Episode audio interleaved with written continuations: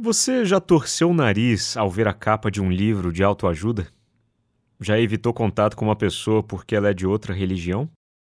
Para você, vegetarianos são ecochatos? Pensou em ir ao show do Sandy Júnior, mas ficou com medo do que as pessoas iriam pensar? Pois saiba que isso é preconceito e está bloqueando sua criatividade. Um dia a Michelle virou para mim e disse: Nós vamos assistir Sandy Júnior em outubro, tá? Confesso que minha primeira reação foi torcer o nariz.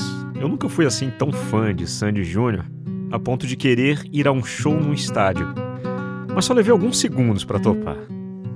Eu parto do seguinte princípio: sempre que eu sou convidado para uma experiência que aparentemente não me empolga tanto assim, eu geralmente topo por uma questão de experiência antropológica e inserção de novos inputs na minha mente. Procuro manter minha cabeça sempre aberta, pois a vida me ensinou que uma cabeça fechada é uma das maiores inimigas da criatividade. Fui ao show, o que para mim foi uma aula de produção e organização. Além de ter me divertido bastante com as músicas, muitas fizeram parte do final da minha adolescência e geraram até memórias afetivas. Além disso, foi muito interessante observar o comportamento dos adolescentes ensandecidos ao travar um contato tão íntimo com seus ídolos que estavam ali bem pertinho compartilhando seus talentos. O show me gerou uma enxurrada de reflexões. Talvez o maior insight tenha sido de que a música pop, quando bem produzida, gera muito mais empatia do que aquele jazz erudito, pretensioso e cerebral, feito somente para ouvidos muito especiais. Sei disso porque eu também sou músico, além de locutor, e sei quando uma música é feita com o coração e não com a frieza do ego.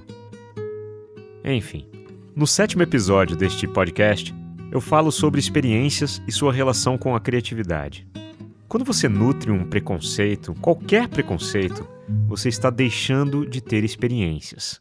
Você está deixando de ter uma vida mais rica do ponto de vista criativo e também do ponto de vista da empatia. Eu te desafio a derrubar um preconceito durante essa semana. Você não precisa gostar do que você vai conhecer, mas pelo menos conheça, sem julgamentos, sem filtros. Leia um livro de autoajuda. Estude a história de uma religião que está totalmente fora do seu espectro cultural. Ouça uma música ou assista ao clipe de um artista que você jamais pensou em deixar tocar na sua casa. E só para finalizar, olha só que interessante. Se eu não tivesse ido ao show, talvez você não estivesse ouvindo agora este episódio de podcast e aprendendo algo novo para aprimorar sua criatividade.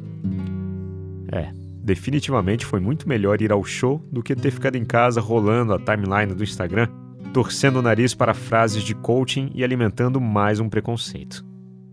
Meu nome é Leandro Sozzi, sou locutor e essa é a voz na minha consciência.